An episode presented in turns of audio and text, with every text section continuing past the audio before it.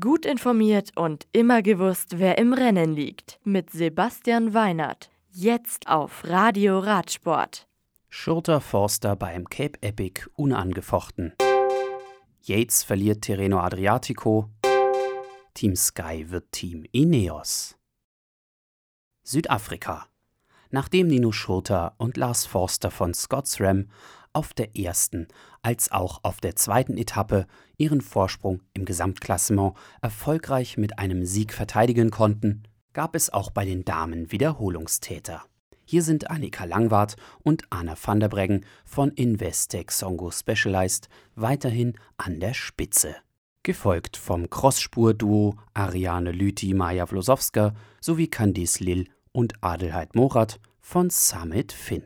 Bei den Herren liegen Manuel Fumic und Enrique Avancini von Cannondale nach einem zweiten Platz gestern und einem dritten Platz am heutigen Dienstag auf dem zweiten Gesamtrang.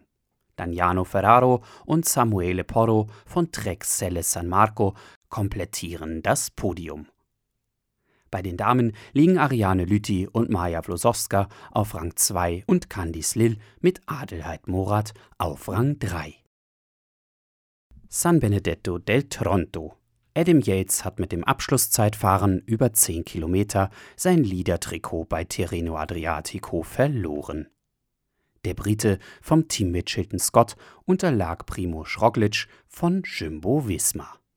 Roglic, der mit 25 Sekunden Rückstand in die letzte Etappe gestartet war, konnte den Rückstand aufholen und gewann mit einer knappen Sekunde Vorsprung. Nach Adam Yates kommt auf Rang 3 Astana-Profi Jakob Fuhlsang. Etappensieger ist Lotto-Sodal-Profi Viktor Kampenarz vor Alberto Bertiol von EF Education First und Jumbo-Visma-Fahrer Jos van Emden. Großbritannien. Die Gerüchteküche hat ein Ende. Wie Team Sky heute via Pressemitteilung verlauten lässt, heißt Team Sky ab 1. Mai diesen Jahres Team Ineos.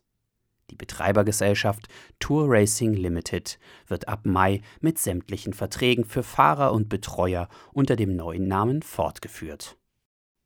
Im Vorfeld hatte es Spekulationen gegeben, ob die News um den vom ausbedrohten Rennstall um Eigentümer Sir Dave Brailsford wahr oder fake gewesen sind. Brailsford äußerte sich in der Pressemitteilung erleichtert über das Zustandekommen der Zusammenarbeit mit dem Chemiekonzern Ineos. Gleichzeitig dankte er Sky-Chef Jeremy Darroch für seine Unterstützung in den letzten zehn Jahren. Das Radio für Radsportfans.